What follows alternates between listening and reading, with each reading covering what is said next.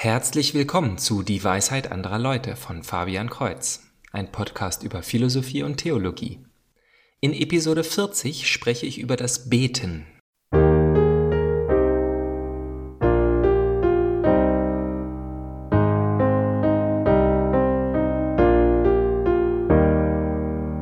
Auch das Beten ist ein großes Thema, über das ich gerne viel erzählen würde, doch versuche ich mich im neuen Jahr zu beschränken. Fragen oder Widersprüche können Sie gerne an dwal.fabian-kreuz.de schicken. Kreuz mit TZ. Warum ist Beten ein großes Thema? Also ich wenigstens finde es sehr schwer, den Sinn darin zu finden. Und ich glaube, sehr viele Menschen heute beten deshalb nicht oder nicht regelmäßig, da sie eine falsche Vorstellung davon haben. Viele gläubige Menschen dagegen sind davon überzeugt, dass sogar die extremen Versprechen in der Bibel völlig wahr sind. Worte wie Matthäus 7,7 Bittet und es wird euch gegeben, sucht und ihr werdet finden, klopft an und es wird euch geöffnet.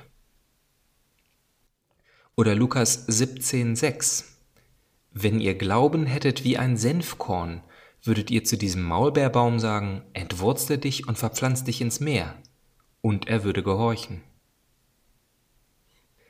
Die tägliche Erfahrung zeigt jedoch, dass Gebete keine Wunschmaschine sind. Es ist verwunderlich, dass Atheisten glauben, Christen hätten das noch nicht bemerkt. Dass zum Beispiel kein Koffer mit einer Million Euro vor der Haustür steht, wenn ich darum bitte. Vielleicht denken sie, wir wären alle zu scheu, um um so etwas zu bitten, aus Angst, es könnte nicht passieren. Nun, ich habe um viele Dinge gebetet, die nicht passiert sind.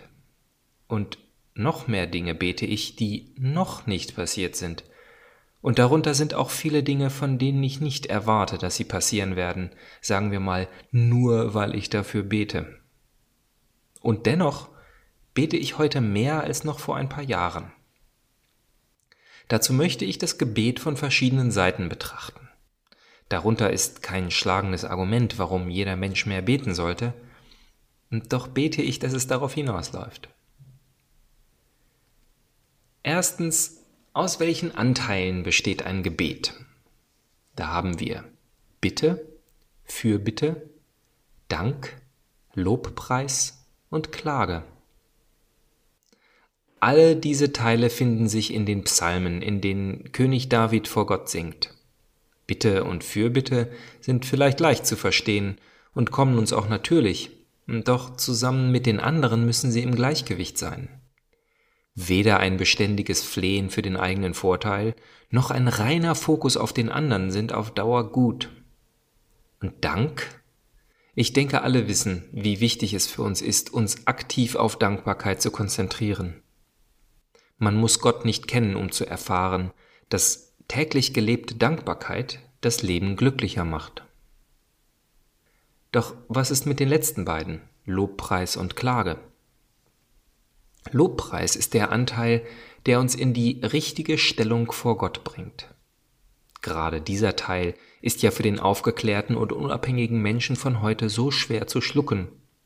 Wir wollen ja auf eigenen Beinen stehen, keinen Herrscher anerkennen und unter schlimmster Folter unseren eisenharten Willen zuletzt aufgeben, weil dieser es doch ist, der uns als Person definiert. Das christliche Bild des Menschen ist ganz anders und viel gesünder. Im Lobpreis gestehen wir ein, dass er alleine alles Gute ist und alles geschaffen hat. Und wer sind wir? Haben wir etwas Gutes, das Gott nicht hat? Können wir ihm etwas geben, was er braucht? Können wir etwas erfinden, an das er noch nicht gedacht hat? Lobpreis ist die natürliche Reaktion des geliebten Menschen vor dem liebenden Gott.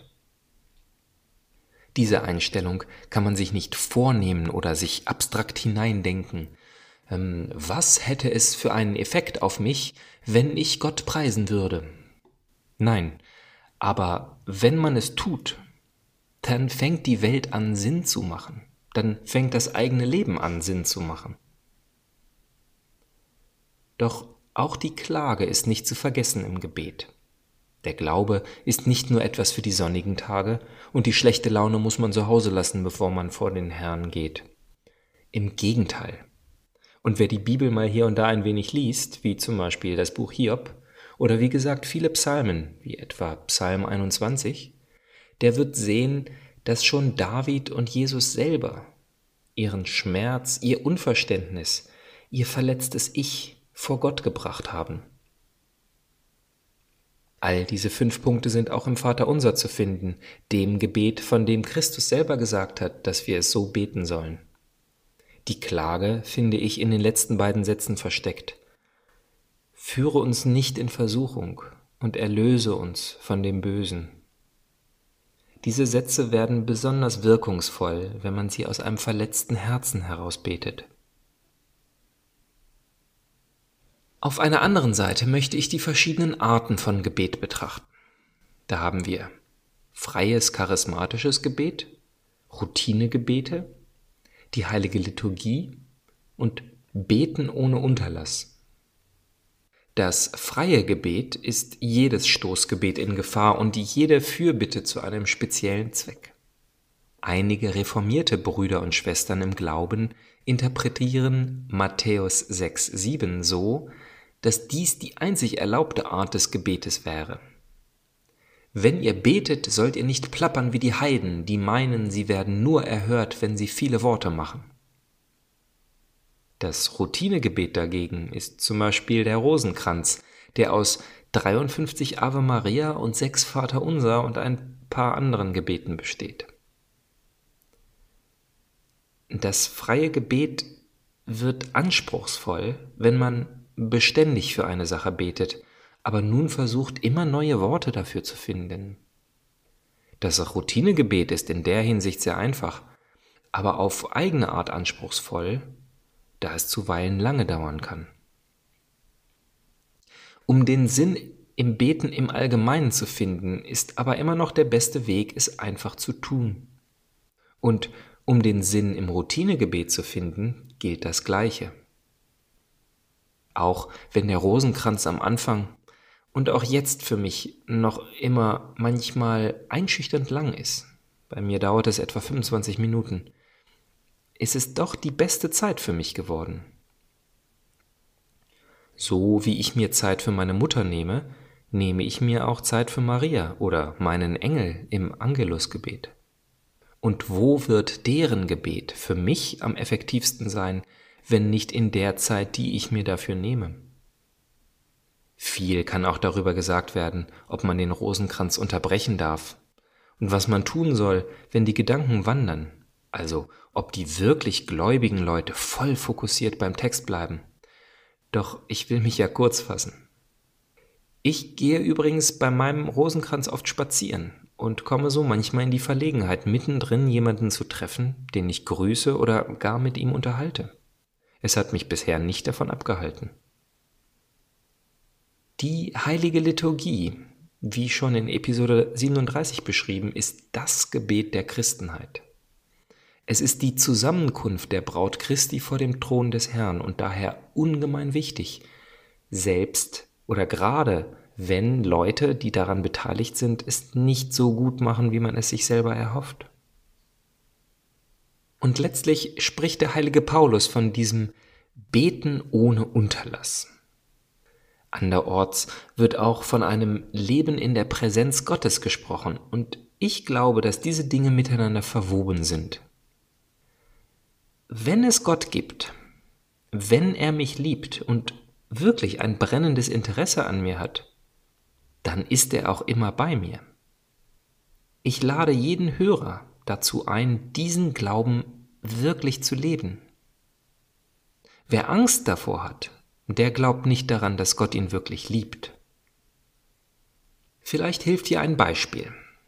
So wie ein Vater mit leicht missbilligendem, aber dennoch liebenden Blick zuschaut, wie der Dreijährige eine Schweinerei mit dem Essen veranstaltet oder einen Tobsuchtsanfall bekommt, so sieht auch Gott unsere Sünden, unsere aktive Entscheidung gegen ihn, letztlich mit liebendem Blick. Vielleicht reagieren wir Menschen auf einen Tobsuchtsanfall oder wenigstens auf den Hundertsten nicht mehr besonders liebevoll. Doch genau hier versichert uns sogar das Alte Testament von Gottes treuer Liebe. Jesaja 49, 15 sagt, Kann denn eine Frau ihr Kindlein vergessen, ohne Erbarmen sein gegenüber ihrem leiblichen Sohn? Und selbst wenn sie ihn vergisst, ich vergesse dich nicht. Gottes Anwesenheit gibt uns Kraft, sowohl wenn wir unschuldig sind, als auch mitten in unserer Sünde. Einmal zum Durchhalten und ein anderes Mal zum Aufhören. Also bis zum nächsten Mal, Gottes Segen.